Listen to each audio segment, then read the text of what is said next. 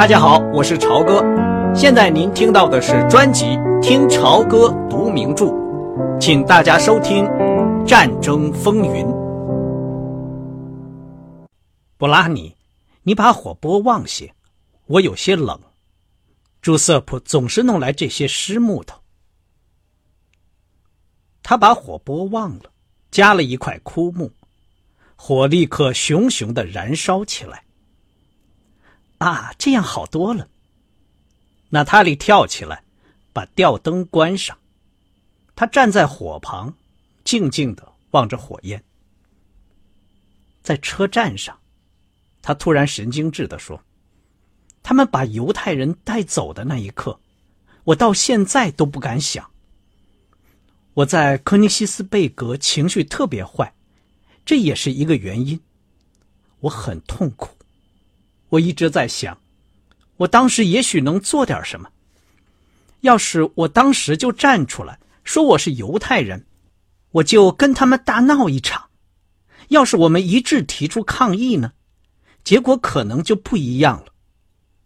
可是，我们却若无其事的走上火车，眼睁睁的看着那些犹太人拖着沉重的脚步朝另外一个方向走去。拜伦说。如果你这样做，我们当时很可能就会失去你。还有，这实在是太危险了。这我知道。莱斯里掩护了我，尽管他瑟瑟发抖，他还是站稳了自己的立场。他尽到了他的职责。可是那些大使和代办呢？哎，算了。娜塔莉踱起步来。我的全家人都在梅德杰斯呀！我一想到那些善良的好人落到德国人后，一下子盘腿坐到扶手椅里，她的裙子盖在腿上。火光下，除了她的脸和她那紧握着的双手外，什么也看不见。说起老斯鲁特，他沉默了半天之后。用完全不同的声调说：“他提出要娶我做妻子，你有什么想法？”我并不觉得意外，是吗？可我却大吃一惊，我从来没想到会有这么一天。他在柏林对我说过，他可能跟你结婚，如果失掉这个机会，他会发疯的。他已经等待了好长好长时间了，亲爱的。娜塔莉又倒了些咖啡，一边喝着，一边从杯子边上神秘的望着拜伦。你们两个人在柏林，大概已经把我好好的评论了一番吧？是不是？没有特别评论你。他提到了最后一天在科尼西斯贝格，你对他的态度。跟对我的态度是完全一样的。那天我简直觉得可怕，我怕极了，布拉尼。这没什么，我想，我很可能惹你生气了，因此我就去问了斯鲁特。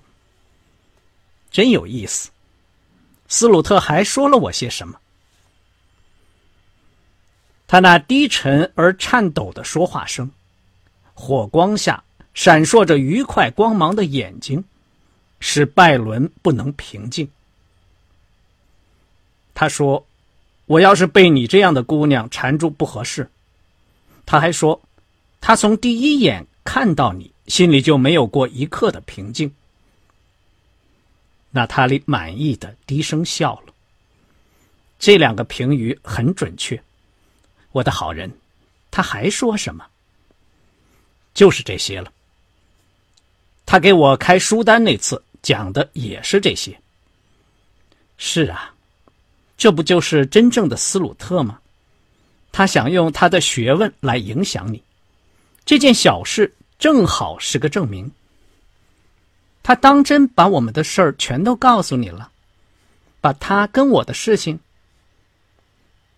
拜伦轻轻摇了摇头。娜塔莉说。你再弄点白兰地来好吗？我今天想喝一点。拜伦跑下楼，一会儿功夫，拿着一瓶酒和两只闪闪发光的酒杯跑回来了。娜塔莉用手旋转着白兰地酒杯，眼睛一直望着球形的杯子，她很少抬头看的。然后，他突然就一口气，滔滔不绝的，把他跟莱斯利·斯鲁特的故事。全都讲出来了。他讲了很长时间，拜伦很少说话，只是偶尔往火里加一些柴。娜塔莉讲的这种事是很常见的：一个年岁比较大的聪明男子，跟一个少女随便玩玩，结果竟弄假成真，堕入情网。如果他决心嫁给他，只能给他的生活造成痛苦。那他，他并不愿意娶她，主要因为他是个犹太人。现在和犹太人结婚，对他的前程是很不利的。他态度一直暧昧，也就是这个原因。现在，在他们认识两年半以后，有这封信在手里，如果他还需要他，他就能得到他。拜伦痛恨这个故事的每一个字，但他心里还是觉得神魂颠倒，并且怀着感激的心情。终于向他披露了他生活中的隐秘，他按耐不住的说出了这些话。自华沙以来奇怪的紧张局面，结束了他们之间的一场小小的假战争。图书室里长久存在的。敌意的沉默，他经常回避他，躲在自己房间里，以及他那种，这一切都结束了。他在讲这些事的时候，他们彼此的关系越来越亲密。在波兰一个月的冒险之行中，他们都不曾这样亲密过。有关这位姑娘的一切，他都感兴趣，即使他在讲着自己。跟另外一个男人的恋爱故事，可这有什么关系？至少拜伦是在跟娜塔莉·杰斯特罗谈到娜塔莉·杰斯特罗，这是他早就渴望的了。他倾听着他那甜甜的、低沉的、带着纽约口音的说话声，他还能在火光看见他的手随便打着手势，有时伸出手掌一挥。就突然停在半空。拜伦经常会看到他做的这个手势。现在只有娜塔莉·杰斯特罗，在他心目中，占有和他父亲几乎同等的地位。他几乎同样渴望跟父亲在一起，听父亲讲话，或是讲给父亲听。尽管他最后不得不克制着自己。退出父亲的房间，而且他知道，几乎每次谈话，他总是让维克多·亨利生气或者失望。至于母亲的温暖，他认为那是理所当然的事情，因此他承受着母亲的爱抚，但他有时又嫌母亲喜怒无常。父亲很可怕，娜塔莉有的时候也跟他一样可怕。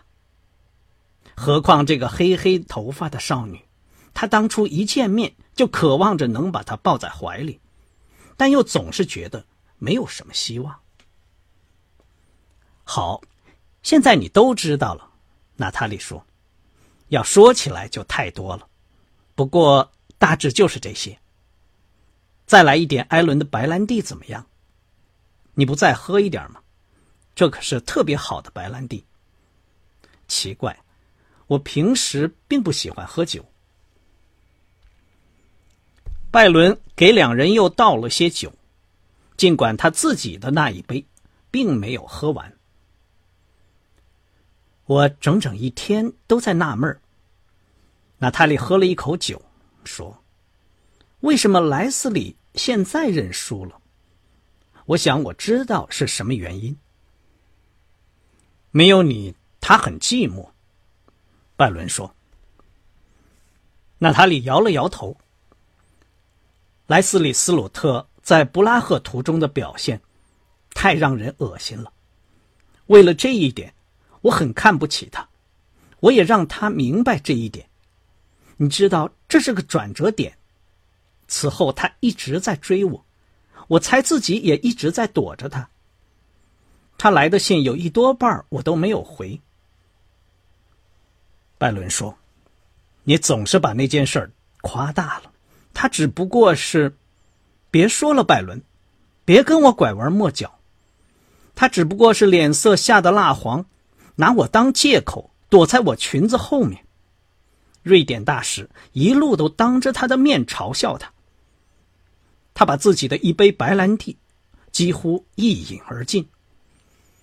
你要知道，一个人的勇气。”是天生的，是没有办法的事情。如今好像也不怎么重要了。你可以是这个世界的领袖，但同时又是个卑鄙的懦夫。希特勒大概就是这种人，这种情况还会有，将来也还会不断的发生。我不是说我不愿意嫁给莱斯里斯鲁特，因为他被炮火吓破了胆。在火车站，他的表现是相当好的。不过，我敢说，这肯定是他向我求婚的原因。他用这个来表示向我道歉，而且重新做人。但是，这可跟我少女时代理想的对象完全不一样。这正合你的心意了。我也不知道，还有许多障碍呢。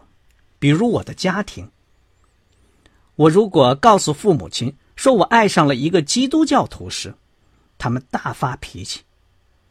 发完这通脾气，我倒不觉得什么。我父亲可是在床上躺了整整一个星期。现在又该掀起一场风波了。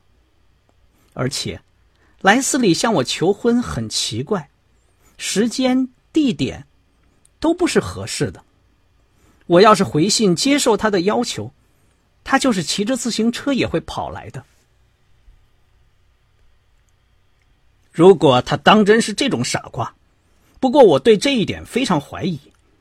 拜伦说：“那你就让他骑着自行车回去好了。”还有就是艾伦，他不会连累你的，他迟早要离开意大利，可是他非常不愿意走。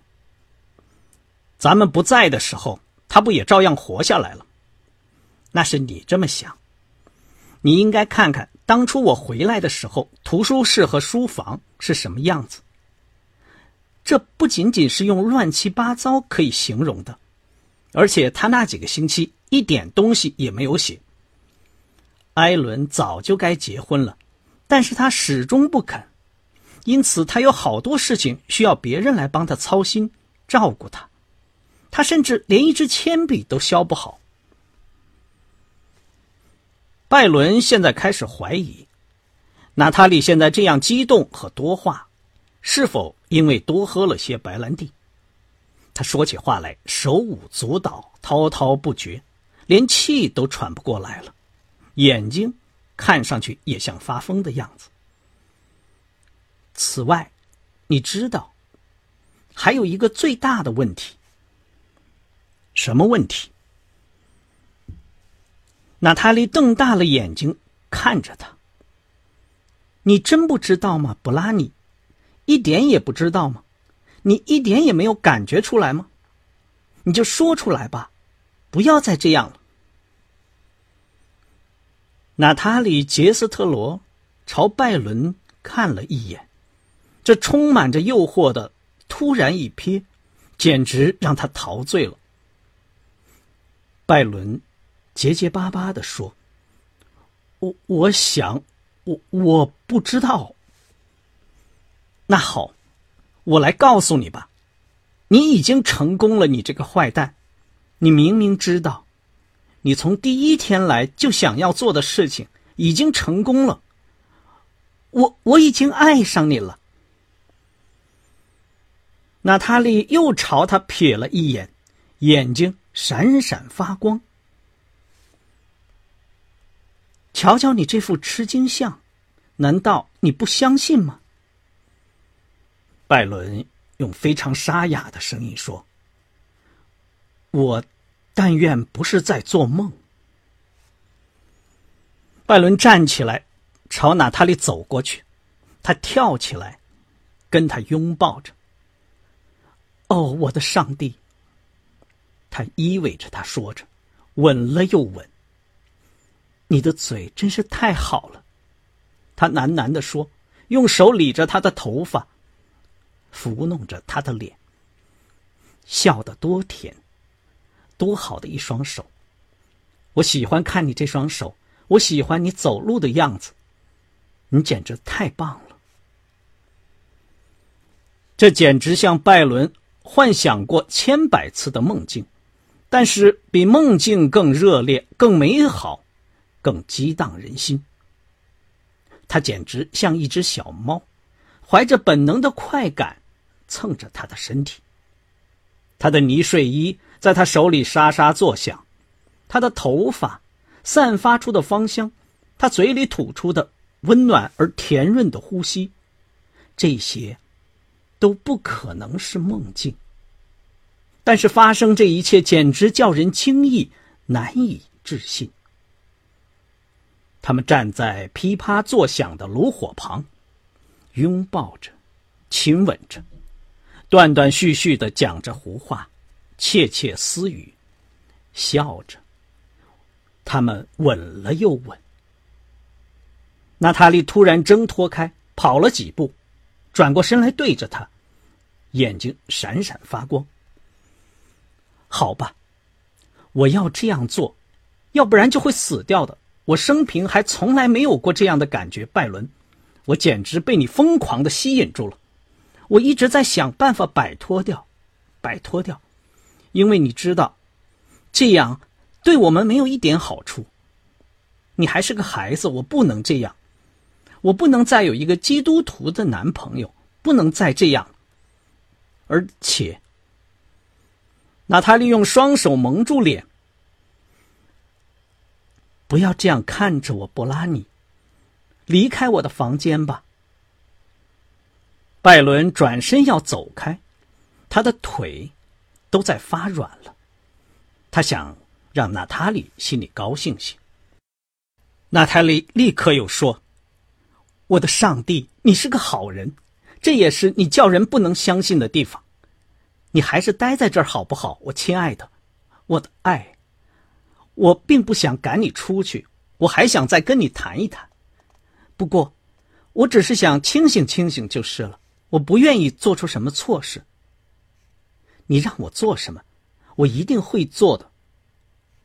我实在太崇拜你了。拜伦在火光下看他穿着呢睡衣，交叉着双臂站着，一只腿伸到一旁。这是娜塔莉最爱摆的姿势。拜伦欣喜若狂，而且庆幸自己还活着。听我说，你打算嫁给我吗？娜塔莉睁大了眼睛，大张着嘴。拜伦一看他脸上变成这副滑稽相，忍不住大笑起来。这一笑，他也跟着拼命的笑。娜塔莉朝他走过来，几乎是扑到他身上，他笑得很厉害，连吻他都没有办法。天哪！他用胳膊搂住他，气喘吁吁地说：“你真是个怪人！一天就有两个人同时向杰斯特罗求婚，不下则已，一下倾盆，是不是？”我是当真的，拜伦说：“我不知道我们为什么要笑。”我一直想娶你，这好像很可笑，但如果你当真爱我，是很可笑。娜塔莉吻着他的面颊说：“可笑的，实在是太可笑了。你虽然有心，我却一直无意。说不定……算了，随他去吧，反正谁也不能说你是个乳臭未干的孩子。”他又狠狠的吻了他一下，然后松开手。我以前有些想法还是对的。你还是走吧。晚安，亲爱的。我知道你是认真的，我很受感动。我们在这种悲惨的地方，所有的东西，就是时间。我们还有的是时间。周围一片漆黑。拜伦在他那间雅致的小房间里，睁大着眼睛躺在他那张小床上。他听见娜塔莉在下边走动了一会儿。接着，整个房子都沉静下来。拜伦还能闻到娜塔莉唇上的余味，他手上还保留着她的脂粉香气。外边的峡谷里，回声震荡的山坡上，传来彼此呼应的驴子的叫声。一只搞错了时辰的雄鸡，不到黎明就开始报晓了。有一只狗在叫着。突然刮来一阵风，雨水哗哗的落到了房檐上。阵雨过去了，柔弱的蓝色月光从小小的圆形的窗口投进来，桶里的滴水声停住了。拜伦却依旧睁着眼睛躺在床上，尽力使自己相信。发生的这一切都是事实，并且竭力区分哪些是半年来的梦境幻觉，哪些是娜塔莉向他表示爱情，使他大为震惊的真实的现实。此刻，他怀着激荡的心情，开始考虑下一步应该怎么办。他满脑子装着各种设想和决定，从医科大学。短篇小说作家，到华盛顿的银行业。当他怀着这些想法蒙蒙入睡时，窗外已经泛红了。他母亲的一位远房兄弟，确实开了一家银行。刚才您听到的是听潮歌读名著《战争风云》。谢谢您的收听，我们下次节目再见。